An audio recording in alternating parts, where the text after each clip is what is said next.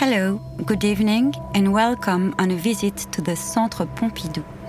Discover its architecture with us today, review its history, understand its issues, pace the length and breadth of its pipes, and reflect on its exceptional audacity.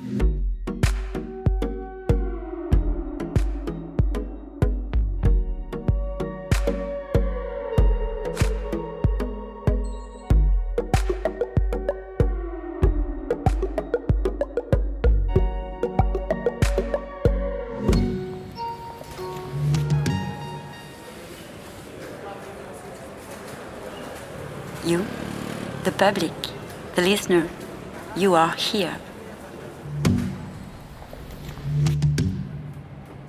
Level zero of art. You are on the forum level under Victor Vasarely's portrait of Georges Pompidou. Georges Pompidou said, Art always questions things, to one degree or another. If art consisted in saying uh, yes, bravo, it's admirable, it will be boring. There is nothing more terrible than academic art, non confrontational art, art that accepts. Art should discuss, art should protest. That's for sure. We are in the Beaubourg district in the center of Paris. Here, the multidiscipline National Center for Art and Culture is open to everyone, where the arts, knowledge, works of modern and contemporary art can be seen, heard, discussed, and experienced. You are in the forum, where the outside space meets the discoveries to be made inside, a space with multiple functions, a zone of transition, an in between zone between what has been experienced and what is yet to be experienced. Initially, this forum was designed to be open to the city, with no walls, although this intention was ruled out. For climate reasons, among others, this level zero remains the starting point for encounters and exchanges, arrivals and departures. Art is not isolated, inaccessible, and timeless. It is related to the society it comes from. The Centre Beaubourg itself is totally rooted in its period. It is the fruit of a revolution and reveals a whole generation. In May 68, young people revolted in Paris. General de Gaulle was president of France, and young people rejected a world they no longer wished to be part of. The authorities trembled. The artists followed the students and workers into the streets. Time had come for a change. In this conflict, Prime Minister Georges Pompidou opted for a middle course in order to prevent the movement from degenerating. This position would lead him to power a few months later, the succeeding General de Gaulle. Pompidou had scarcely been elected president in 69 when he decided to provide Paris with a great cultural center worthy of the city's past as capital of the arts. Yes, its past, because since the Second World War, New York had taken over from Paris in the art world. I passionately want Paris to have a cultural center which will be both a museum and a creative center, where the plastic arts will go hand in hand with music, film, books, audiovisual research, etc. The museum can only be for modern art since we have the Louvre. Creations should obviously be modern and constantly evolving. The library would attract thousands of readers who would automatically be brought into contact with the arts. The project, then called Museum of the 20th Century, was launched. Level zero of the architectural project. You are in the forum on the south side. Don't move for a few minutes. Georges Pompidou. I am struck by the conservative character of French taste, particularly by what we call the elite.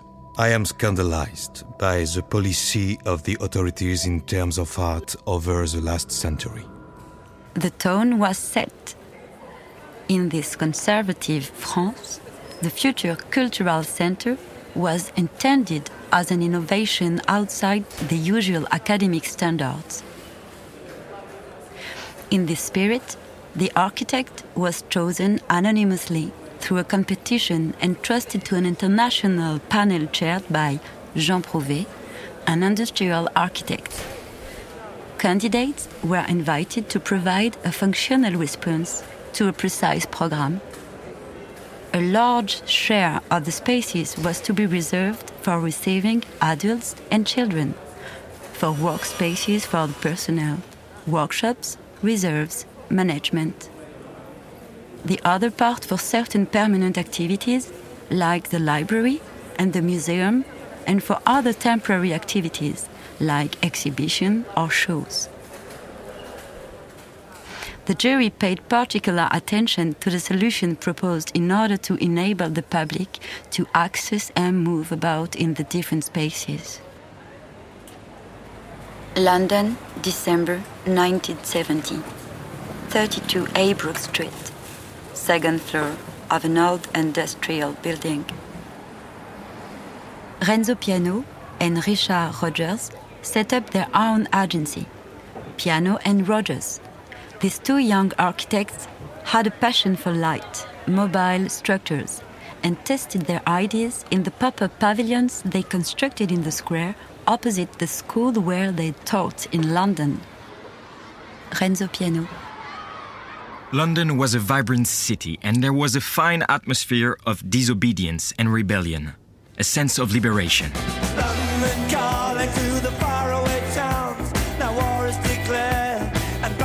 Come down. London calling to the underworld. Come out of the cover. It was an engineer, Ted Happold, who asked them to participate in this great architectural competition launched in Paris. Piano and Rogers refused at first, on ideological grounds and because of their mistrust for power, but they finally accepted for the sake of the challenge. In short, we went into the competition positive we'd never win. On an architectural level, they adapted the flexible principles they were applying in their experiments to a monumental scale. On a social level, they were opposed to pretentious and intimidating cultural buildings that no one dared to enter. Intermediate level, a cultural in between zone between high culture and popular culture. You are on the mezzanine on the Rue Beaubourg side. Reacting to the competition and before agreeing to participate, Richard Rogers had spontaneously penned a text, a sort of anti establishment tract. Renzo Piano. He explained cultural centers weren't needed. They are stuffy and comatose, while society needed places where people could get together and socialize. The wheat is going clear. Engines stop running, but I have no fear. Cause London is drowning. I This text, which is now lost, served as a guide for them as they elaborated their project, which was designed in a genuine spirit of revolt and as an anti monument. In Paris, of the 681 projects received and studied, the jury chose project number 493, which was revolutionary without being extravagantly formal. The names of the architects, Renzo Piano and Richard Rogers, were revealed to the jury and announced publicly. Their building was also the only project to include a large outdoor space, a place for everyone, for popular pastimes, friendly gatherings, or simply for accessing the cultural center. The project was a sort of cross between Times Square and the British Museum. Fun and culture. A fun palace. A hybrid place that would host culture while belonging to the city. That's why we included a piazza, which was a completely absurd choice because the space was quite small and it was hardly big enough for the building. Its resemblance to a factory or a culture supermarket delivered an essential message that of curiosity. An invitation to come and see, not be scared away. And this intriguing quality was fundamental because curiosity is the spark of cultural behavior. After all, that's how young people find their way by rebelling.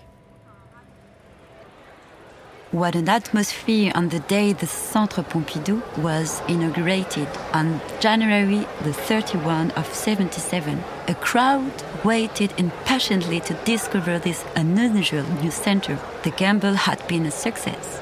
Imagine yourself in the forum as it was when it first opened. You are welcomed by an infernal machine with a deafening din of clanking metal. While the building was under construction, the crocodrome had been made using the scrap materials by three artists Jean Tinguely, Bernard Luginbühl, and Niki de Saint-Phalle. The spectacle was complete. The first visitor strolled through the gigantic mobile and sound sculpture that concealed the ghost train in its entrails. On the side, they entered the ridiculous boutique, or the sentimental museum by artist Daniel Spoerri. Everywhere in the forum, communities come together and chat. People discuss what they'll go see or what they have seen. Sometimes you can see performances or rehearsals.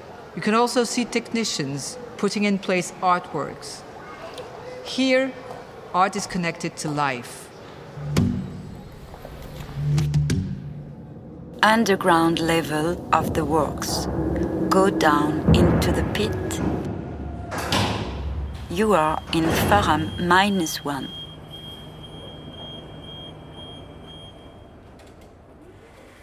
The idea of placing this venue for the arts in the center of Paris came from Claude and Georges Pompidou in the days when they lived nearby in the Marais district. They had noticed the location, the Beaubourg Plateau, which was then a wasteland that served as a car park for users of Les Halles.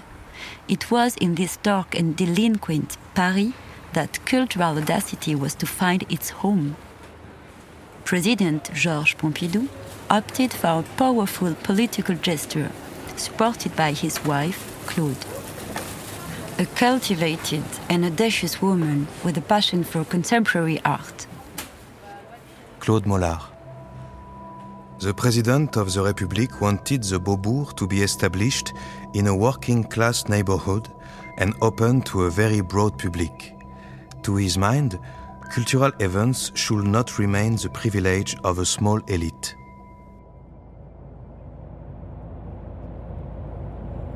The Beaubourg Plateau would thus be home for the future Centre Beaubourg. The work finally began in 1972. The first stage was to excavate a 16 to 20 meter deep hole. A hundred thousand cubic meters of earth were removed. The hole was then reinforced with a concrete infrastructure. Then the superstructure could be installed, but everything came to a halt at this stage. The works had hardly begun when Piano and Rogers found themselves facing a refusal from the French steel companies whose only response was unfeasible, or rather feasible, but only by doubling the budget. Renzo Piano. To tell Richard and me something was impossible was an invitation to raise hell. We were young, but we were tough, and we didn't let ourselves be intimidated by someone saying it can't be done. I'd learned to ignore the word impossible. Whenever I hear it, my first reaction is to think, let's look at this more closely. We dug our heels in and defended our project. Thanks to the firm support of Pompidou, a solution was found. The steel companies would be German, a first 25 years after the Second World War. But tragedy struck on April 2nd, 1974, the death of Georges Pompidou, who saw no more of his project than a vertiginous hole. Although he managed to get the war going before he died. The enterprise was not yet certain, faced with the hostility of the new president of the republic. Finally, the project was saved by renaming it after the former president of the republic. The Centre Beaubourg became the Centre Pompidou. Level 1 Making this utopia viable. You're back on the south side, mezzanine. Museums in 60s and 70s in France had lost visitors on account of their classicism and austerity. Modern art was no exception to this deplorable situation. 100,000 people visited the Museum of Modern Art in Paris, which was in the Palais de Tokyo at the time, compared to 4 million visitors to the MoMA in New York. Renzo Piano. Museums were elite places, boring and self referential, visited by a few art lovers and specialists. The Centre Pompidou revamped the image of museum by introducing an audience that was not used to museums. Inside, spaces were open and interchangeable. To do this, the architects proposed six floors entirely free of weight-bearing walls. They pushed all the functional elements to the exterior, raised your head, and you will see a part of the skeleton of this superstructure and the entrails of the building, a veritable organic system.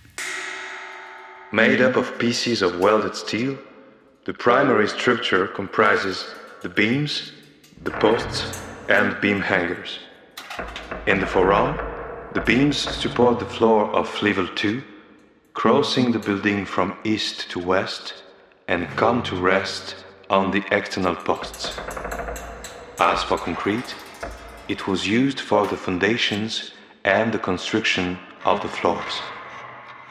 Engineer Peter Rice made the functional plans. They determined one important thing the structural materials of the Centre Pompidou would be concrete and steel. Architects and engineers together drew everything down to the smallest bolt. There were at least 10,000 drawings. Beginning with the south part, where now stands the Stravinsky fountain, the structure was built up span by span. The steel beams and posts were manufactured in Germany and transported by train to the north of Paris, then by truck between 2 and 5 in the morning. Renzo Piano. It took two hours to cover a few kilometers. The freight truck was preceded by another smaller vehicle that performed an essential task. It laid heavy steel plates, a few centimeters thick, over the manhole covers. This prevented the weight of the trusses from caving in the streets. Once they reached the site, each 45 meter beam was mounted directly on the site on the same night.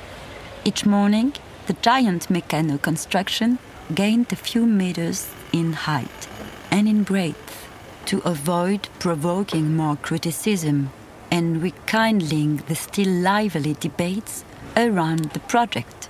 These nightly walls of trucks resembled a clandestine operation. Being a pair of rowdies, we actually enjoyed the fun. We thought it was a riot, a refinery, a car park, a supermarket of culture. The abuse came in all colors. Opposition to the project was still very strong in 74. As ever with visionary projects, the public was not ready. Countless articles, street protests, court cases, and interviews expressed opposition to the Centre Pompidou. The climate remained very hostile right up to the end of the works, and although curiosity won the day when the Centre Pompidou opened in January 77 and visitors came massively, acts of protest continued. Beaubourg, it's the death of art, squandered, tens of billions stolen from French taxpayers, a fire station from the new firemen, a Panthéon warehouse for international excrement, Chardin, Delacroix, Cézanne, thrown onto the rubbish dump. Against this multinational mess, come and sign Grand Palais des Champs-Élysées, April the 1677, the act of renaissance of French art. Circulate the circulation of thought, ideas, visitors, energy. Use the escalators or the lifts. You are on the western facade of the building. All the circulation systems for distributing fluids and energy, including visitors, are deliberately visible. By making everything visible, no element is more noble than another. A pipe is just as important as a door or a terrace. No ornamentation. Everything is made to be seen in a spectacular didactic manner. With a special terminology forum, levels, caterpillar, piazza, gangway, passageway, and a language with a color code yellow, blue, red, and green. Richard and I were absolutely convinced the building should be colorful, and we stuck to our guns on this point. But we spent at least nine months discussing what colors had to be coded. And according to the code, red stood for whatever moved, yellow, electricity, blue, air, and green, water. That was the solution. The caterpillar the main circulation system, it runs diagonally up the western facade of the building, serving all levels of the Centre Pompidou. Level 1. You are at the foot of the caterpillar. Level 2.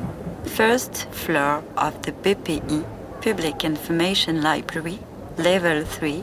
Second floor of the BPI, Kandinsky Library and Cabinet of Graphic Arts.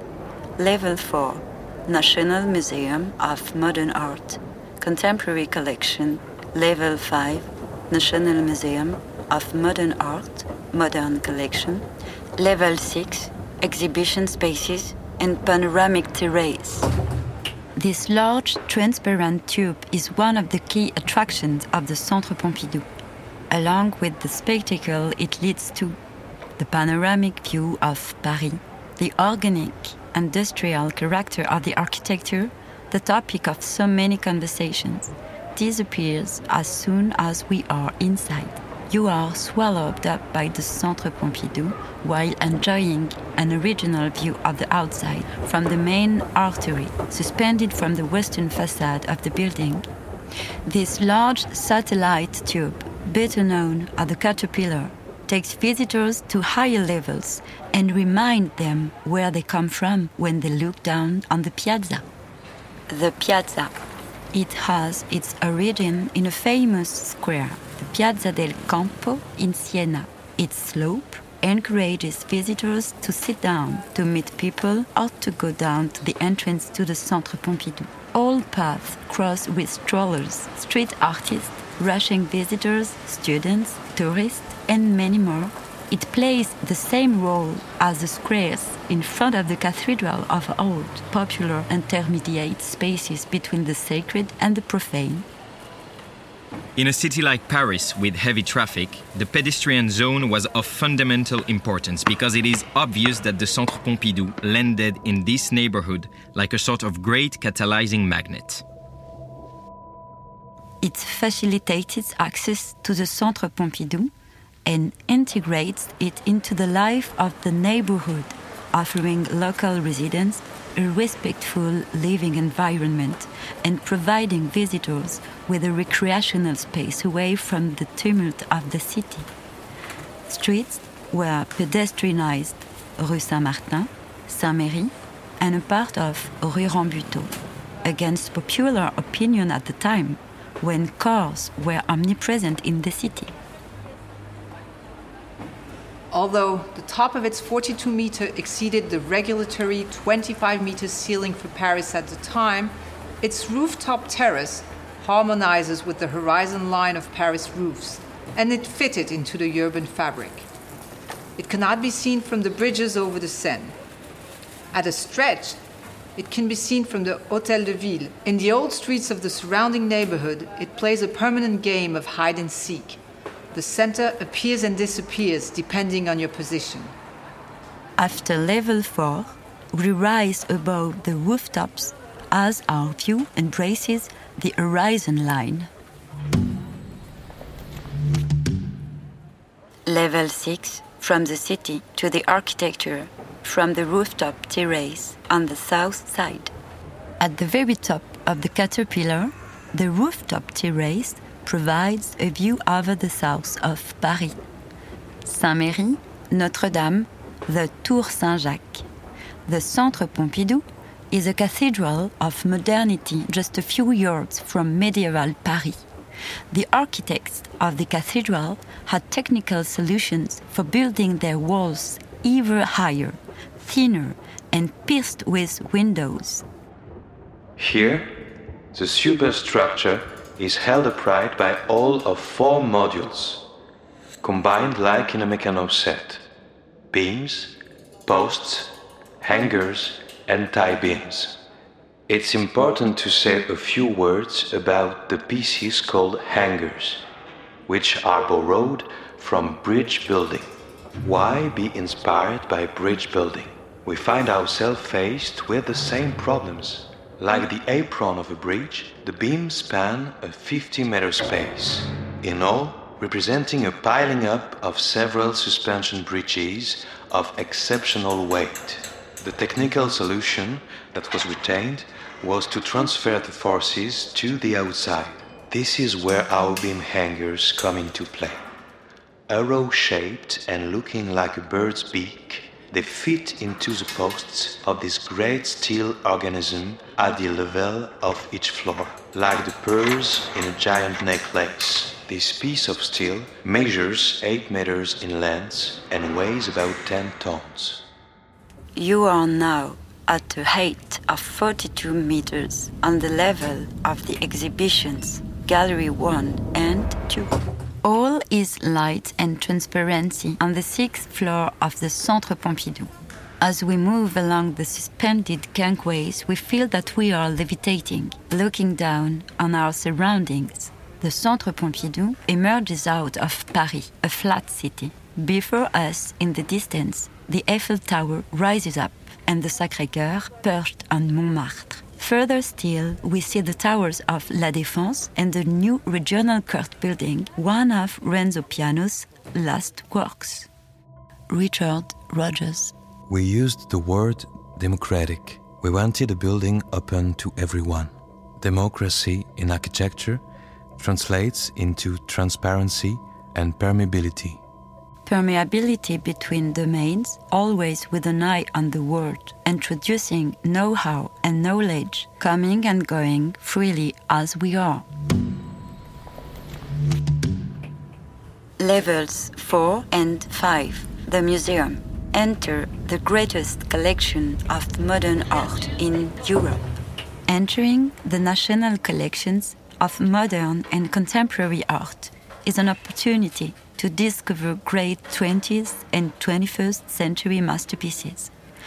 Over more than 12,000 meters square, but also to enter the life of the museum, where we come across women and men who have shared know how and skills that have been passed on and transformed since 77.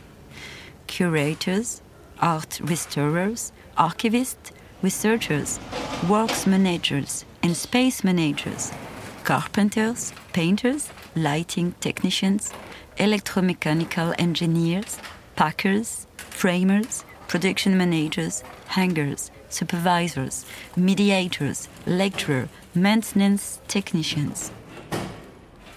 From level 5 of the museum to level minus 2, in the guts of the Centre Pompidou, these skills come together 364 days a year to enrich, preserve, show, exhibit, and explain the art of yesterday and today.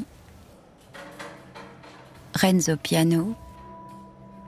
Anyway, the center is not and has never been a place for superficiality or a place where culture is neglected. Instead, it's a hybrid complex place, and this enriches it. It's an advantage, a force. It's not a delusion or leveling down. Because there are so many things in this building, and very important things. The art is exhibited in a remarkable way. The collection is outstanding. Richard Rogers. For 40 years, I've continued to feel the same anxiety that led me to write the text against the competition. I didn't want, I still don't want, the Centre Pompidou to become a monument. In rooms and passageways, and benches and in lifts, behind a microphone, or in front of a painting, with a camera in hand or a pencil in your pocket, with a confident look or a timid voice, you, the visitors, lookers, players in the world of art and culture, ensure the Centre Pompidou continues to be so much more than a monument. It was a Centre Pompidou podcast. You can find all our podcasts on the Centre Pompidou website, its listening platforms, and social networks. See you soon.